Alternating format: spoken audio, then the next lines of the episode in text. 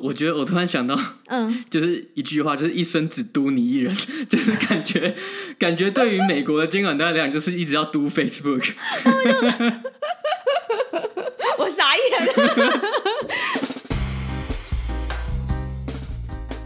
欢迎收听戏骨轻松谈，Just Kidding Tech，我是 Kenji，我是科科，在这里会听到来自戏骨科技业第一手的经验分享，一起在瞬息万变的科技业持续学习与成长。我们会用轻松的方式讨论软体开发、职涯发展、美国的生活以及科技公司的新闻和八卦。想要了解矽谷科技业最新趋势的你，千万不能错过哦！Hello，大家好！哎，下礼拜就要过农历新年了耶！我们先祝大家新年快乐，虎虎生风。其实不是下礼拜，我相信现在正在听这个 podcast 的听众，要么就是在返乡的路上，要么就是在家里不知道干嘛，只要打开我们 podcast，或者是你卡在廉价旅游人潮的车阵中。嗯，没错，就是过年到哪里都很挤，就对了。对，我觉得我们好像很久没有在台湾过年了。我自己应该是从二零一六年来美国之后，就基本上没有在台湾过年了。我也是，因为台湾过年的时候，通常美国都没有放假嘛，要不然就是当学生的时候已经开学了，要不然就是你就是在公司工作，你根本也不会在那个时候请假回去，所以就没有机会回台湾过年。对，所以其实过年对我来讲已经算是一个还蛮遥远的回忆。嗯，那你还记得你们家以前都是怎么过年的吗？我其实以前很喜欢过年，因为就会准备非常多我很喜欢吃的饭菜，就我爸妈就对我们很好嘛，就记得我们喜欢吃什么，所以就会准备一大桌的食物，然后就会很多小朋友都回家，很多亲戚都会回家里来，然后就拿红包之类的。哎，可是红包应该我们大学毕业之后就没有了，但是之前都是还是会意思意思有一些红包，就觉得很开心。对，我自己是后来的印象是，到后面我们家的过年就越来越简单，因为以前小时候还会回乡下，然后跟一群死小孩在那边玩冲天炮，然后就在那边比一点燃冲天炮，看谁可以最久再把冲天炮丢出去。哦，我因为我们家旁边就有一个小公园，所以每次过年的时候就一堆人在那边放鞭炮，我们就会很生气，就是你们这种人。对，就是这样才好玩啊！就是过年的时候就是要放炮一下，然后开心一下。不过到后面真的长大以后，就越来越没有那种过年的感觉了。然后我们家其实也是那种很少出去玩的。你们过年会就是初一、初二之后会跑出去旅游吗？会啊，会啊，因为通常初二就是回娘家嘛，就会跟我妈回她的娘家，所以就会回去玩，然后也是另外还要再吃好几顿大餐这样，所以就会会。到处去玩啊，不是要那个叫什么走春哦？是这样讲吗？对，但是我们家大部分可能都是去拜拜啊，然后去那种当天就可以到的那种一两个景点，就比较少会出去过夜的啦。啊，uh，我现在印象中，我们全家有出去过夜的旅游，基本上只有两次。然后上一次呢，还是我跟你主揪的，好像是哦。这个故事还蛮精彩。对，上一次就是我跟科科回台湾嘛，然后我就邀请。我哥那边的家人，然后还有科科这边的家人，还有我们爸妈，就一起到台中乌日那边去泡温泉。对，然后这是唯二，就是第二次我们全家有过夜的出国旅游，而不是出国旅游啦，就是到外面旅游两天一夜这样子。对，另外一次呢，就是在某一年的过年，然后我爸妈他们是一个非常喜欢工作的，他们基本上很少在放假的。然后我们就想说，哎，我们家都没有出去玩，然后我们就一直撸我们爸妈说，哎。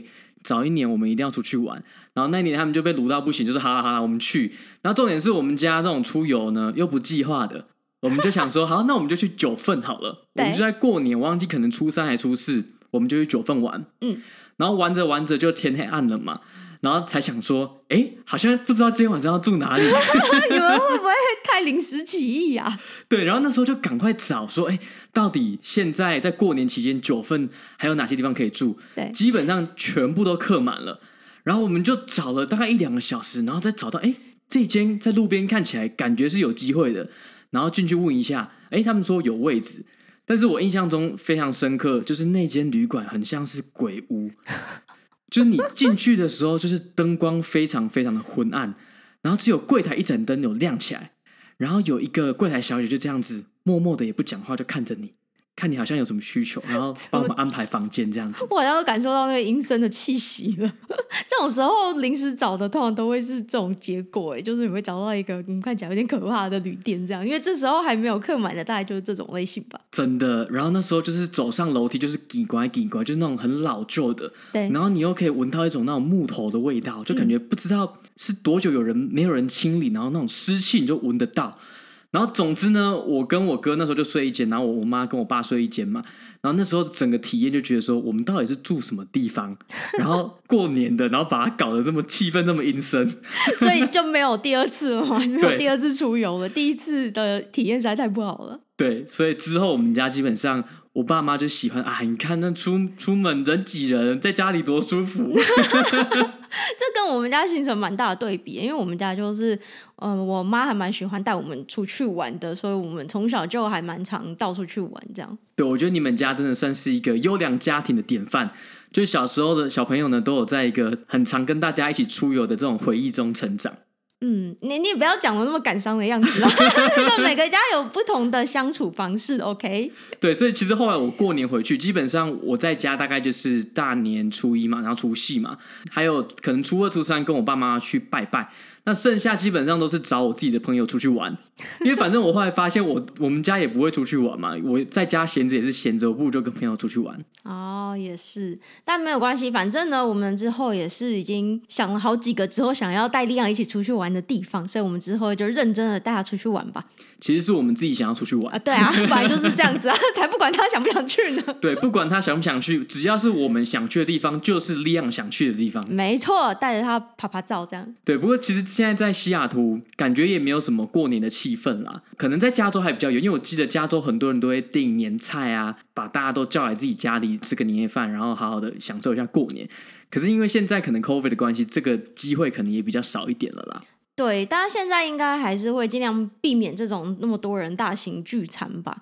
那我是没有太认真研究我们附近的台菜的年菜部分啦，但是据说也是差不多很早就被订完了，所以我们现在要找也找不太到了。我目前是打算明天去 Costco 看看有没有佛跳墙之类的东西，因为我最近看到西雅图的台湾人群组有在 po，就是。Costco 不知道为什么就有一款产品是台湾的那种佛跳墙，所以就是可以去采买一下。但是如果没有的话，我们大概就是没有年夜饭吃，就是很普通的。没有关系，就当平常的日子一样过。因为我觉得其实平常就已经过得够爽了，所以不差今天。真的很 棒，平常就过得很开心，就是每天都是很特别的日子，这样。没错，所以就不用特别过年夜饭。嗯。好，那接下来就进入今天的主题啦。今天想要来跟大家聊一聊 Meta 这几天的大新闻，那就是 Meta 的加密货币专案 DM 决定要开始找人把它买掉了，整个狙掉了啦。我觉得他真的太辜负我们了。我们针对加密货币之前叫 Libra 嘛，现在叫 DM，已经做了两集。结果居然这么不给力，现在居然要卖掉了。对啊，本来是希望接下来还可以有很多事件可以做好几集来讲 Meta 的这个加密货币专案的，结果现在没想到大概是要没梗了吧？那目前是传出 Meta 是打算要把 DM 的专利还有资产，虽然也不太确定它指的资产是什么，但总之呢，就是打算把这些东西以两亿美金的价格出售。那目前最有可能的买家应该是一个叫做 Silvergate 的一家银行吧。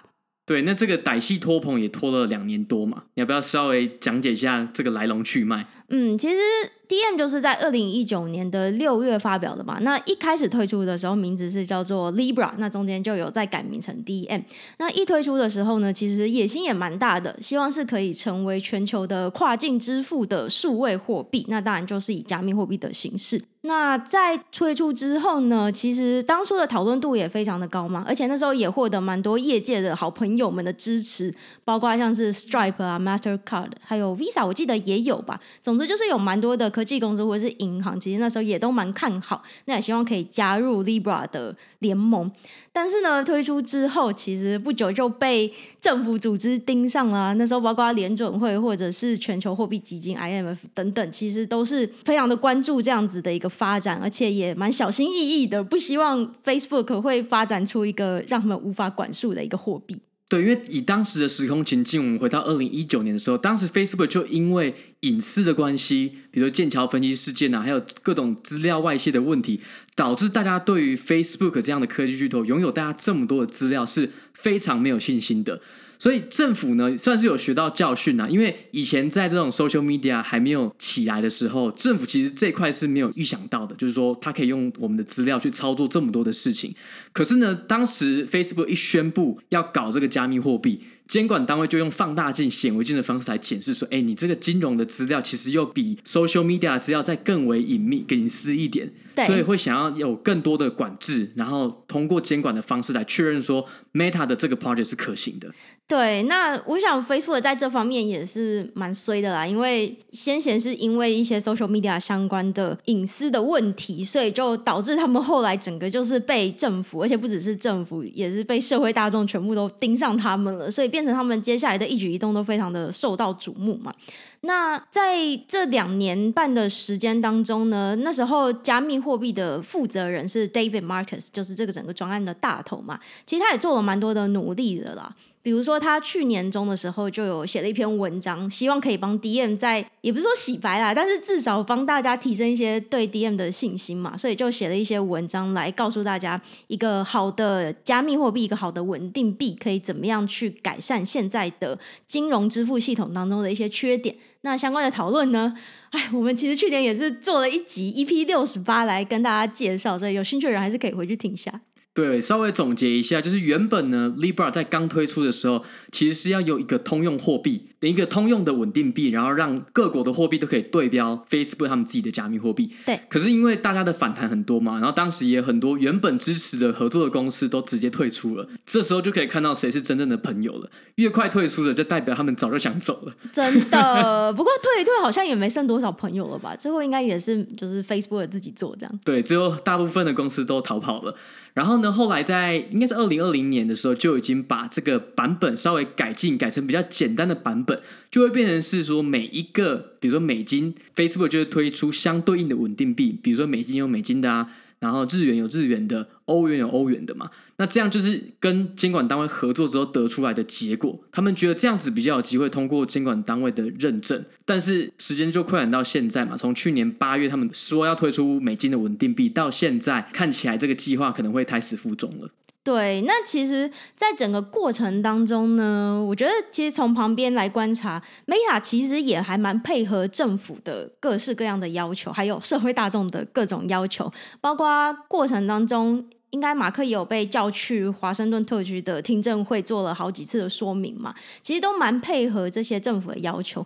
那像是刚刚讲的，呃，本来 Libra 的设计其实是想要做全球通用的这种稳定币嘛，那后来也是因为 IMF 还有美国政府的介入，所以就变成是做一对一，就是地区性的稳定币。那我记得他们也是本来是要做所谓的 permissionless，就是是。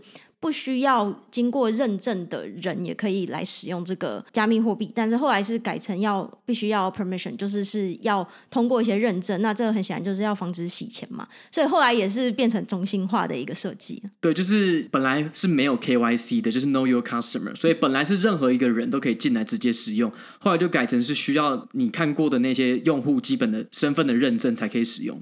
对，所以从这边也可以看出，因为这些政府已经推出了他们自己的货币嘛，所以当然是不希望像 Facebook 的这种公司，他们一旦有了这种全球通用的货币的话，可能对于他们自己原来的法币可能会有蛮大程度的影响的。所以各国政府都不希不希望这件事情发生。我觉得从这件事情我学到最大的教训就是不要跟各国政府对干。真的，跟政府对干的下场基本上就是这样子，尤其像 Facebook。这么巨大的公司，最后他们也蛮配合的，然后还是干不过政府，然后沦落到现在必须把 DM 的资产出售。对啊，就其实我中间有在想说，就是如果我今天真的想要做一件事情，就是为什么要受到政府这么多的拘束？就是有这么多的法规要遵守，然后不一定是真的会危害到政府的事情，或是危害到一个国家的事情，但是还是要受到政府这么多的监管，就是感觉这样子会扼杀蛮多创新的一些契机的。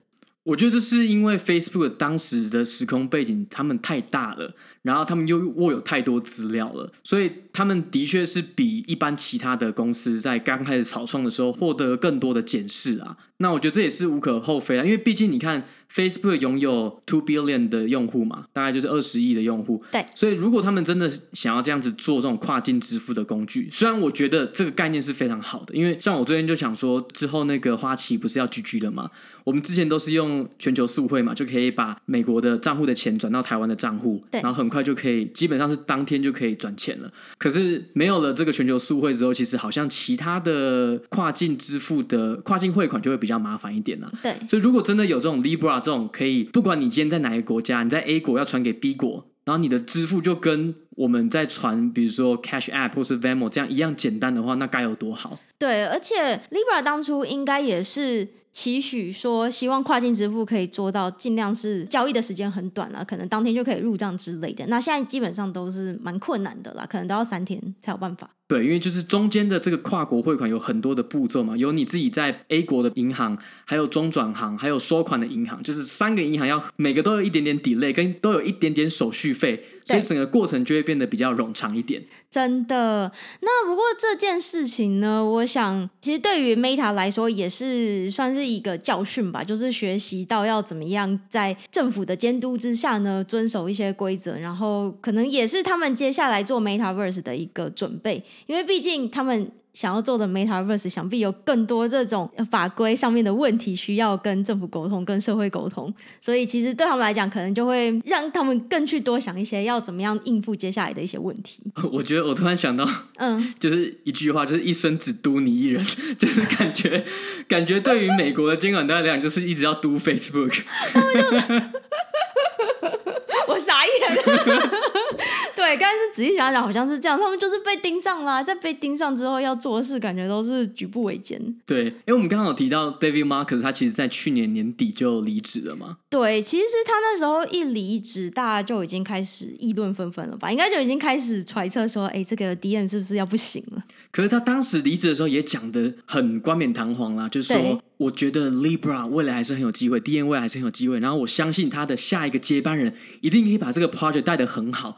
就是从他当时的声明，就感觉不出来，好像这个 project 会马上就被卖掉。不过仔细想一想，不管他内心想法怎么样，他都要走了，一定要这样子讲吧？一定要讲说，我就是觉得这个 project 是非常的重要啊，就是还是有非常多事情可以做。他总不能说我要走的是因为我觉得这个 project 已经不行了，这样子底下人怎么办？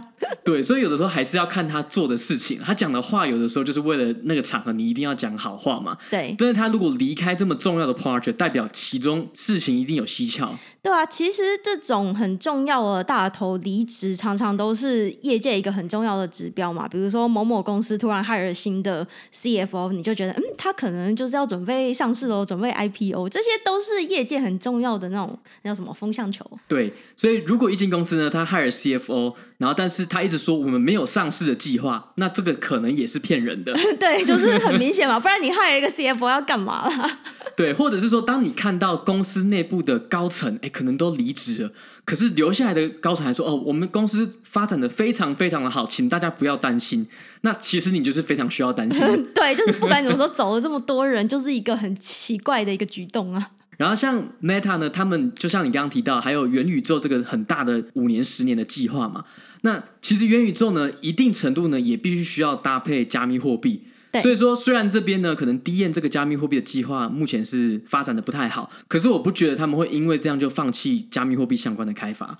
对，那实际上他们也是没有放弃嘛。比如说，目前 Instagram 其实还是有继续开发 NFT 相关的呃 marketplace 的这样子的一个计划。那我想这个举动也是很合理啊。毕竟在 Metaverse 里面，他们要怎么赚钱呢？应该也是要有这种可以交易 NFT 的市场存在。所以由 Instagram 来继续做这样子的开发，也是一个蛮合理的存在。对，而且应该有更多各种不同的应用啦。除了你讲的 NFT 啊，然后最近 Web Three 的东西。或者是他们到底之后在元宇宙里面要使用什么样的货币？这个东西可能不见得他们会使用自己的，或者是他们会跟其他人共同开发另外一个加密货币，也不一定。但是总之，在元宇宙是他们的长期计划的状态下，我觉得加密货币在这之中还是会占有一定的角色了。嗯，是的。然后另外贵公司 Twitter 呢，最近也是跟 NFT 有整合嘛？有。对，就是现在呢，你如果是 Twitter 的用户。你可以去认证你的 NFT，那如果经过验证之后，发现这个 NFT 的确你是拥有人的话，你的头像呢就会变成是一个六角形，那六角形里面的图片就会显示你拥有的 NFT 的图案。没错，所以 Twitter 也是有想要在这方面也是更进一步的发展的呢。不过我就看了一下我的 Twitter 的账号，因为我的朋友本身就没有很多，然后可能持有 NFT 的也没有那么多，所以我并没有看到这个 feature 在我的墙上出现，有点可惜。我觉得这就是典型的一个 N 型社会啊，基本上现在持有 NFT 的人一定是少数，然后那些少数人呢，一定持有非常多的 NFT。所以他们就可以有事没事，哎，我今天换个图像，想要换哪一个就换哪一个。但是大部分的人呢，就只能干瞪眼。对，没错。而且这个 feature 应该 Instagram 也是有打算要开发的，就是也是让用户可以把大头贴换成自己持有的 NFT。但我目前是在想，就是把自己的头像换成 NFT，除了炫耀自己拥有这个 NFT 之外，就是有什么实质的作用吗？哦，我跟你讲，这个我有一个理论，嗯、这个其实就代表了呢，我们在还没进到 Web Three 之前呢，一定要在 Web Two 上能够看到一些 Web Three 的东西，对，就是一个渐进式的过程嘛。你总不可能一定要一瞬间就大家就突然从 Web Two 转到 Web Three 嘛。所以一定要在原本的，比如说这些 Twitter 啊、Instagram 这些 Web Two 的 App 上面，哎，你可以看到一点 Web 三的东西，然后慢慢的让大家可能比较习惯这样的模式嘛。因为它等于也是一个验证，就是说，哎，我虽然是在 Twitter 上面，可是我验证的东西是一个 Blockchain 上面的节点，它存的图片。对对，所以这个也是一个我觉得未来可能会看到更多的应用。你可能以后会看到更多 NFT 的图像，可能在不同的 App 之间都可以看得到。嗯，所以就是你在现阶段里面还是要找一些切入点啦，总不能说想要发展 Web Three，但是每每在 Web Two 就是就是所有的应用都还是停留在 Web Two，那这样子就永远没有办法跳到 Web Three 嘛。所以就是还是要设计一些切入点，让大家知道说，OK，至少现在我们已经看到一些东西是已经实际存在了。对，要不然的话呢，这些 NFT 永远只会在很小众的平台上看到，永远只会在比如说 OpenSea 上面，你只有买卖的时候会看到。但如果你要真的让，比如说 NFT 这件事情变成是一个很主流的话，你势必得在大部分人都可以看到平台上显示嘛。就要让大家都会也想要去做这件事情啊，也会想要说去买一个 NFT 来变成自己的头像这样。对，但是话是这样讲，我觉得我以我现在对 NFT 的理解，我是永远不可能去买的。我目前也不会。好哟，那这一集就是稍稍浅聊了一下加密货币现在的一些新闻啦，还有一些现况。那接下来就进入我们的 Q&A 时间喽。那大家如果有想要发问的话呢，欢迎到我们的 Instagram 上面追踪我们，就不会错过我们不定期的发问 Story，邀请大家来问问题喽。我们目前频率大概是一个月一次啦，嗯，但不保证。对，可以 稍微记得一下这个一个月一次的频率，这样。好，第一题，美国的特斯拉充电桩很多吗？其实还蛮常见的啦，我觉得特斯拉在美国的普及率算超高，就是你在路上开车，基本上每个路口都可以看到一台特斯拉。对，或者是各大公司的停车场，好像也都会有一些可以充这样。但话说，我们的特斯拉呢？我从去年九月订哦，到现在还没有收到任何通知。那目前预计可能会在二月的时候来，但是已经被延了一两次。之前是本来说十二月，后来延到一月，现在延到二月。对啊，就看会不会再继续延下去喽。好啦，希望可以赶快拿到体验一下。嗯。下一题，什么时候要回来加州玩？哦，这题是我们的好朋友资深 PM Cathy 问的。我们比较想要问你什么时候要搬来西雅图啊？对，然后我们顺便在这边帮 Cathy 征友好了。干嘛这样？Kathy 是一个非常优质的女生，然后她是 PM，然后在戏骨公司有非常非常多的经验，所以各种想要挑战的勇者呢，欢迎跟我们联络。对，就是本人 也是非常的好相处，很好聊，所以欢迎跟我们联络。下一题，想知道你们。平时会玩什么游戏？然后会有粉丝活动吗？我们平时会玩的游戏，之前我们非常喜欢玩萨尔达，就是说玩到觉得这真的是世界上最好玩的电玩游戏，也没有之一。还有马里奥奥德赛，对，但真的要相比的话，我觉得我觉得萨尔达好像更让我沉迷。对，因为毕竟它是开放式的，它真的能玩的元素是非常多。对，奥德赛算半开放式啊，可是我对于两款呢，我觉得都在我心中是非常非常高的地位。嗯，我心中就是唯一萨尔达这样。然后我们前一阵子很喜欢玩 Uno 两人 Uno，超瞎的，两个人在那边玩 Uno，一开始觉得好像会很无聊，对，但发现我觉得 Uno 的重点呢，其实不是在于大家怎么出牌，而是在于你要先讲干话。对，我那时候就一直呛来呛去，然后就是一直抓对方有没有讲 Uno，其实就是玩起来还蛮刺激的，很好玩。那粉丝活动的话，其实我们一直都还蛮想办，但是因为我们开台的时间差不多就是疫情开始嘛，所以就是没有办法群聚，那就只好再等等了。我觉得可以考虑今年夏天在西雅图办一个快闪活动，因为这样天气稍微比较好一点，然后大家可以找个周末下午来个野餐，这样也还不错。嗯，所以西雅图地区的听众朋友可以关注一下。下一题，想请问科科肯吉将来回到台湾会如何打算？之后要做什么？我们之前有讲过嘛，我们希望大概在二零二五年左右呢回台湾，但这个日期可能会不断的修正。但至于回去要做什么呢？我自己认为有几个可能啦。第一个不太可能就是直接退休，就是不做事，在台湾游山玩水。那这个选项是有可能，但几率非常低。那第二个呢，是我可能会选择，比如说在台湾远端，然后帮美国的公司工作，这是一个选项。另外就是自己创业，那我另外觉得也比较有可能的情况，因为创业毕竟比较是极端嘛。然后刚前一个选项是，比如说在台湾帮美国的公司工作，这个搞不好选项也没有我想象中这么多。所以我认为比较有可能的情况下，是我加入台湾的公司，然后我自己是希望能够当管理职，那最好是能够当成 CTO，直接空降 CTO，变成大家最讨厌的那种空降部队。你现在是先讲出来就对了吗？对，先讲出来有没有实现，我们再看看。嗯，好的。下一题，肯吉科科里昂拉面新年快乐哦！谢谢这位听众，他的 ID 是哆啦 A 梦，哎，是我最喜欢的哆啦 A 梦，真的好可爱哦。下一题，想听如何进入 Work from Home 第三阶段的秘诀？Work from Home 要怎么消除跟同事合作的摩擦？首先，先来定义我们我们之前提过的 Work from Home 三阶段。第一阶段呢，就是你刚开始 Work from Home，你会觉得超爽哇！你可以在上班的前一分钟再起床就好了，然后你感到很开心。可是好景不长，你会很快的步入第二阶段，就是你开始觉得，哎，我怎么整天都待在电脑前面，然后整天都待在家，然后整天都在工作，你就开始对这一切感到倦怠。这是第二阶段，没错。那大部分人是卡在这阶段。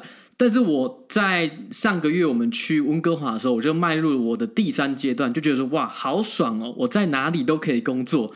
然后那个时候就觉得说哇，我可能之后可也可以尝试等量大一点，我们可以偶尔比如说就跑去夏威夷工作个一两个月，然后之后再跑去比如说东岸，我们还没有去过迈阿密，等疫情好一点了，就可以去迈阿密，比如说工作一两个月。那我自己是希望我能够继续在这个第三阶段，就是你可以享受你在。全世界，或是至少在美国的任何地方都可以工作，这种感觉。没错，那我们就好好的计划一下吧。毕竟这个到处跑也是需要好计划的。对，但是至于要如何进入第三阶段，我觉得真的就是你要让你的心性变得比较稳定一点啦。其实大部分你会烦恼的原因，都是因为你好像觉得说啊。比如说同事啊，或者主管有一些要求，然后你可能没有办法回应得这么好或这么及时的时候，你会觉得好像有点不太舒服，或者是你就是不习惯在边玩边工作。那这个东西我觉得是需要练习的，就是当然也不是这么快。我觉得我在第二阶段大概也是卡了大概一年，现在才开始比较习惯。那我觉得心态上就是告诉自己说，其实你没有摆烂嘛，你就是把你的工作做好，然后你有尽力去做，你有尽力去完成。那你适时的在其他地方工作，本来就是该休息嘛。那这个东西就是可以边调整，然后边慢慢去练习的一个技能啦。我觉得 work from home 更需要你很专注的知道你要把时间花在哪一个工作项目上面，就是要更聪明的去工作，不然真的会陷入那种自己觉得下不了班这种情境。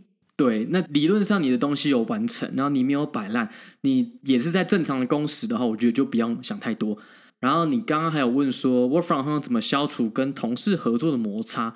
回到沟通的问题啦，因为远端工作真的有的时候沟通会有一些比较不顺的地方嘛，因为可能大家也不见得会随时开会 sync 嘛。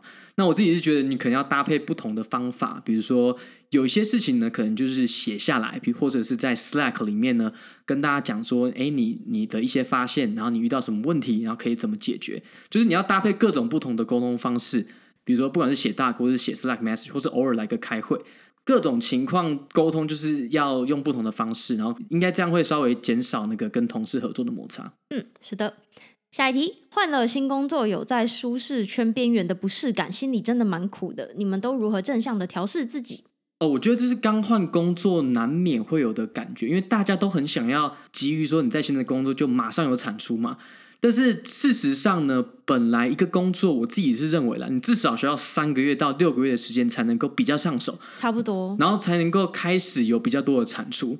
那大概会在七八个月的时候 break even，就是你的贡献可能会跟公司付给你的成本是差不多打平的啦。break even 应该是公司的角度来看吧，就是害了你这个人终于有有正收益了。对对对，那但是这个只是一个大概了，有的人可能会花的更长，比如说九个月到一年，这都有可能的。因为本来真的你旧的工作你已经做了，比如说好几年了，你当然是非常的熟悉。那大家一开始会很心急，但是我觉得慢慢来比较快，就是你慢慢把新工作可能会遇到的一些，比如说公司内部的架构啊，公司跟不同人怎么合作这些 process，然后知道主管跟你的同事的合作的形态，这个事情本来就需要时间的。然后你要把时间就是花在说，好，你现在在解决这个问题，会不会对你未来，比如几个月会有帮助？那把时间多花在这上面，然后慢慢的去学，然后会走得比较远了。嗯。下一题，文组如果未来想往区块链工程师发展，请问需要什么样的技能？我觉得除了工程师应该要必备的技能以外，再就是区块链本身的 domain knowledge 嘛。因为我们在这个节目也一直提到，区块链的发展在过去一年真的是非常的快嘛。你有看到 NFT 的蓬勃发展，也看到 Web3 最近大家非常激烈的辩论。那很多分散式的架构啊，很多分散式的 App 怎么运作的这些概念呢？其实我觉得最好学习到这些概念的方法，就是你去做一个非常阳春的 Web 三的 App，或是 Decentralized 的 App。比如说，你就可以做一个很简单的东西，比如说你如果去看 Ethereum。或者是你去看 Solana，有一些基本的给开发者的文件，你要怎么做一个很简单的 app，比如去存取链上的资料。我觉得实际去做过一轮之后，你大概就会对这个东西会比较有 sense 一点。嗯，其实好像不管哪一个工作，大概都是两大技能嘛。一个就是这个工作本身需要的技术方面的技能，比如说是工程师，就是你要至少对一门程式语言是非常熟练的。那另外就是你要进入的公司，它的 domain knowledge，大概就是这样吧。下一题，有想过 remote 工作，然后接两份正职吗？趁年轻爆肝，早点累积资本当谢梦工。我记得我刚开始工作的时候有想过是不是可以做两份正职，但后来蛮快就打消这个念头，因为后来就发现呢，其实你在一份工作上面好好的累积你的职能，然后晋升，你获得的报酬应该会比你做两份初阶工作还要多。我自己其实，在刚出社会工作的时候，我在华硕嘛，我说白天有一个正职，晚上就是跟朋友创业，我们成立一个 App 的工作室。对，哦，那当时真的是基本上没什么休息时间啦，所以我经历过那一段之后，就会觉得说，哎，可能如果你你年轻时间很多，你没有女朋友干嘛的，你时间很多，你想要投资在自己能力跟经济方面的增长，我觉得是可以的。可是现在回头看，会觉得说，当时真的是。太累了，累到等于没有时间思考。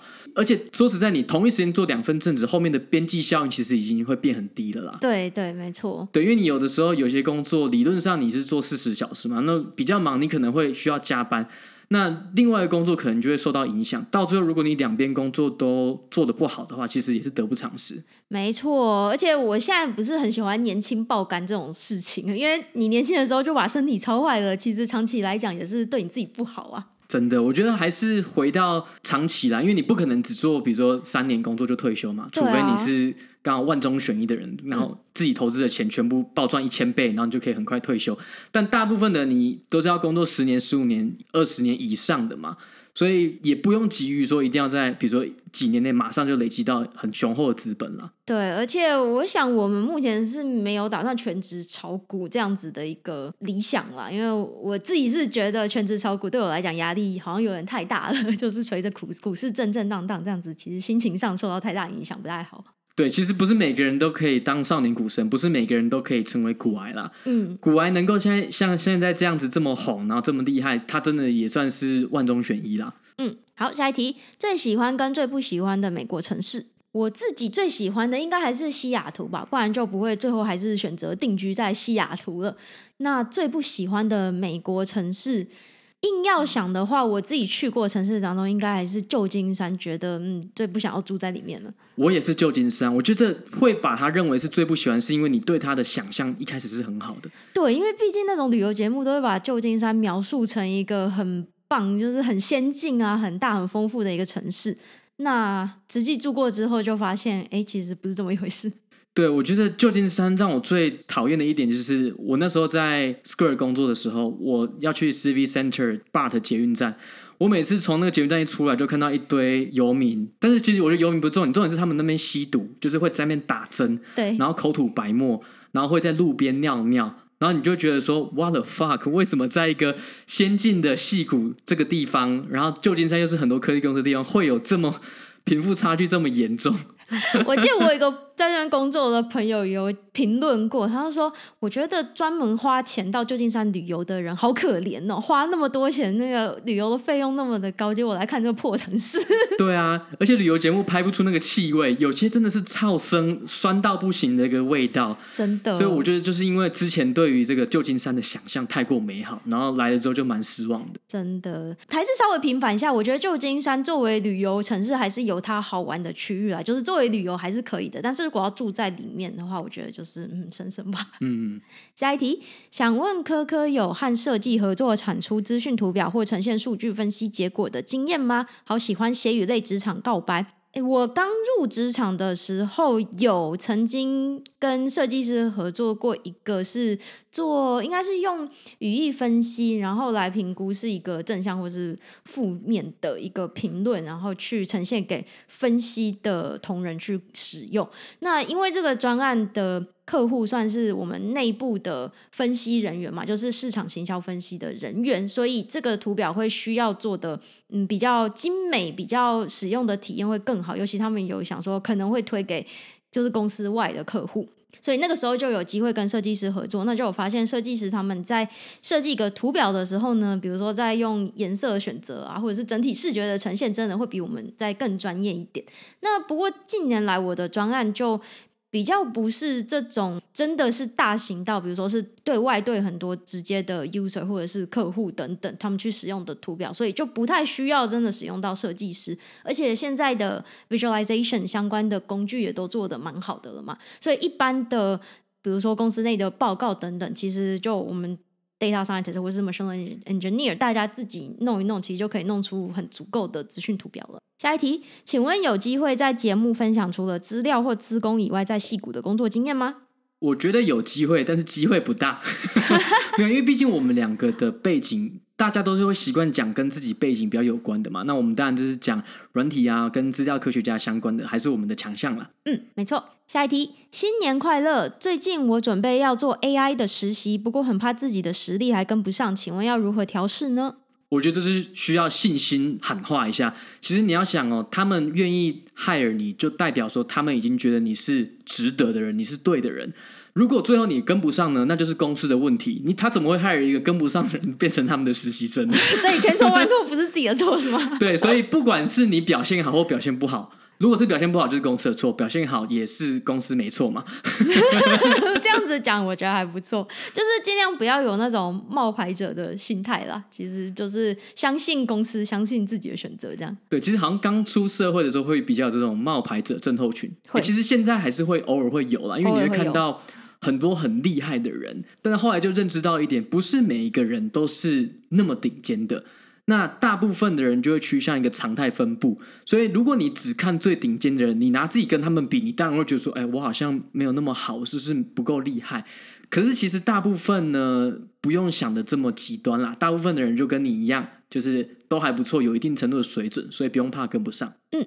下一题，请问 Kenji 如果收到比现值多一点五倍的国外 offer，会接受，然后跟柯柯远距吗？挂号，假设还没结婚，最近遇到类似题，QQ。我觉得这要看你有多喜欢这个女生哦，或是这个男生哦。那其实这个概念就等于是说，你愿意，你愿意远距离增加你们分手的几率，那这个分手几率的增加，值不值得那个一点五倍的 offer？如果要非常理性的话，就是这样比较。你要分析说，这样子的风险变大，分手几率变大，值不值得你多这一点五倍啦？我觉得还要看，就是这个远距是有期限还是没有期限，还有是有共同的规划还是目前就是没有共同规划，这个都会影响最后决定。你这个是最重要的点。我觉得远距离并不可怕，可是没有期限的远距离基本上就 GG 了。对，没错。对，所以一定要有个期限。如果比如说你这个工作你是知道说啊，你可能做个两年一年，你可能就他会去国外陪你，或者是你就想说回台湾了的话，那还好。对。可是如果你未来是想要一直在国外，可是他并不想的话，那你们就要好好的思考一下。没错，这个就要好好的沟通了。下一题，想问科科肯吉身边有朋友是 digital nomad 吗？很好奇这样的生活到底有没有想象中梦幻？digital nomad 就是嗯叫什么数位游牧，简单的说就是。在哪都可以工作啊？对，就是大部分也都是像我们这种，就是做写 code 的吧，软体啊、设计啊，就是可以接案的，就自己做，在哪里都可以工作的。嗯，那我们好像没有直接认识完完全全是这样子类型工作的朋友，但是因为目前是很多公司都是远距工作的形态嘛，所以有朋友是过着这样子的生活没有错。那我个人从旁观察，我觉得很梦幻。我觉得就是看你自己适不适合啦，因为真的现在如果。大部分公司都可以让你在家工作的话，我们那个朋友真的是，他一下在葡萄牙，一下去迈阿密，一下在夏威夷，一下跑到欧洲干嘛的，南美洲，他真的是各个地方都有跑。可是我觉得不见得每一个人都喜欢或是适合那样的生活啦。对，就其实还是要看自己的个性，还有目前的家庭状况，我觉得也有差了。嗯，下一题，据传苹果打算让 iPhone 透过软体更新变成行动 POS 机，你认为这会不会对 SQ 是一个警讯？我觉得不会，那原因是这样子的，因为像 Square 呢，其实在大概十几年前出来的时候，他们的确是主打一个很酷的功能，就是只要在 iPhone 上面插一个很小的读卡机，那时候是接耳机嘛，就可以让手机变成行动 POS 机，可以接受付款。可是经过了这十几年呢，其实现在你去商店里面，你看到的不会是用手机当成一个行动收银台，而会是他要么用 iPad，或者是用专属的硬体。因为毕竟接受支付这件事还是一个蛮专业的事情嘛，它不止接受支付，它还有上面所谓的加值的软体。你要怎么样让商家，比如说他要怎么样管理他的员工，他要怎样管理他的库存，这个东西其实是一个很专的事情。如果你只用一个手机的话，基本上不太专业。所以，除非是在一些很小众的情况下，比如说呃，你今天是一个快闪店，你可能只在这边一天，那你可能用行动 POS 机还可以。可如果你是长期经营的商家的话，我觉得比较少商家会。选择使用这样的方式，所以前提是，如果苹果只打算，比如说让 iPhone 变成行动 POS 机，它并没有踏足其他的支付领域的话，那在这个前提之下，我觉得对 Square 其实不是一个太大的威胁。那但是如果比如说 Apple 的长期目标是说，好，真的是直接跟 Square 对干，或者是说直接把一些 API 关掉，让其他第三方的 App 不能使用这些，比如 iPad 或者是苹果手机上面的支付的功能的话，那就有可能是一个警讯。不过后面这个听起来问题还蛮大的，感觉会有非常多的反垄断官司。对，他们如果这样搞的话，一定会受到反垄断的这种批评了。没错。好，下一题，你们好，新年快乐！请问能不能做一集 podcast 来聊聊 Riskified 这家公司？希望能从软体工程师与资料科学家的角度来了解这家公司。呃，是来自马来西亚的听众，每个礼拜都有在听你们的 podcast，表示大爱，加油加油！好，感谢这位来自马来西亚的听众的支持。那 Riskify 这家公司，因为我们自己并不是很熟悉啦，所以除非他。之后会有很重大、很有趣的议题可以聊，不然的话，我们暂时应该是没有相关的打算。哎，对，其实真的没有听过这间公司，所以不好意思，我们才疏学浅，我们就不讲我们不懂的东西了。是，下一题，科科肯吉拉面里昂新年快乐！在美国也会自己准备过准备过农历年吗？就看看明天买不买不买到 Costco 的佛跳墙，有的话就可以过年，没有的话就吃自己。对，就一般般，一般日子这样。下一题，想请问科科肯吉平常是怎么吵架的？吵架啊，我觉得我们很少吵架，欸，哎，我们基本上吵架应该一只手指头数得出来了，非常非常的少。对，不过是说一只手指头可能也可以数二的五次方是三十二次，也蛮多的。为什么要这么窄？没有啦，当然我们吵架次数真的是个位数了，然后我们通常是不会吵过夜的啦。如果真的要讲的话呢，我觉得我们好像还是有那种。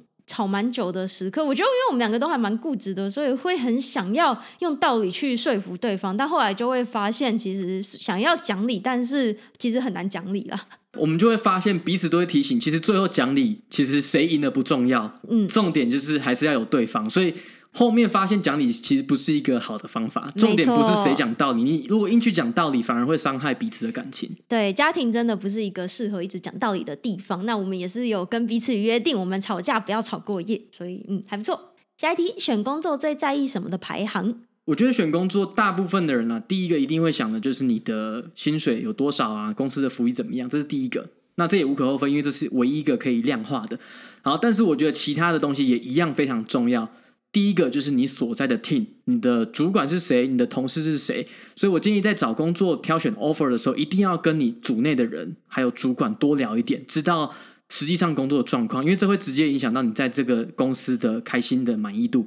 然后再第三个呢，我认为是你对于公司的产品、公司的文化上相不相信、信不信任。因为公司整体好的话，你如果在一个火箭上面，就算你在一个比较没那么重要的 team，你还是可以起飞的。所以你相不相信这个公司的产品，这样相不相信这个公司在五到十年内会有一个高速的成长，这也是我会看的。下一题，什么时候要开始训练 Leon 踢足球一起玩？我想等他开始可以动，就是开始可以站，开始可以跑跳踢球之后，就会开始玩了吧？没错，应该会先买那种比较软的小的球，给他开始玩玩看。因为我以前小时候就开始踢球了嘛，所以希望他不要破坏我们家太多东西啦。但是就是希望可以在他小的时候也开始训练他一些球感，说不定之后就变成下一个 Messi。嗯，这样子我会蛮蛮开心的。下一题，湾区西雅图的居住感想比较，会想搬去 Austin 或是其他城市吗？我们应该就是最喜欢的就是西雅图嘛。对，我觉得西雅图就是一个住起来很舒适的地方了，尤其相对湾区来说，因为第一个人没有那么多，虽然最近人也变多，但是相对于湾区的拥挤程度还是好不少。那拥挤程度其实就影响到你平常的生活品质差很多嘛，包括你的交通啊，或者你去餐厅、你去逛街等等的体验都会差蛮多的。对，我觉得湾区其实还是很方便，只是真的整个距离上，你光是去滑雪啊，或者是去 Yosemite 这种国家公园，你都是要开四五个小时以上的车，然后距离远就算了，你到了四五个小时到那些地点，结果人也超爆多，因为大家都开这么久的时间来。对。而且西雅图还可以去加拿大玩哦，对，西西雅图去加拿大真的是很近，大概就三个小时就可以周末来回这样。对，然后奥斯汀呢，奥斯汀我有去玩过，是觉得是一个也还不错的城市，可是他们应该没有直飞回台湾的嘛，虽然说我们现在一年可能顶多回去一次。但是我觉得，考虑到回台湾的方便性的话，还是会选择西岸或是东岸的城市为主啦。嗯，我想我们接下来在美国应该是不会再移居到其他城市了啦，顶多就是去待，比如说一两个月这样子，边玩边工作这样。没错。好，那这次的 Q&A 一样也是蛮多的，所以我们会分成两集来回答所有的问题。好，那我们就把剩下的留到下一集喽。那祝大家新年快乐，虎年行大运！耶！大家新年快乐！那就先这样喽，拜拜。下集见，拜拜。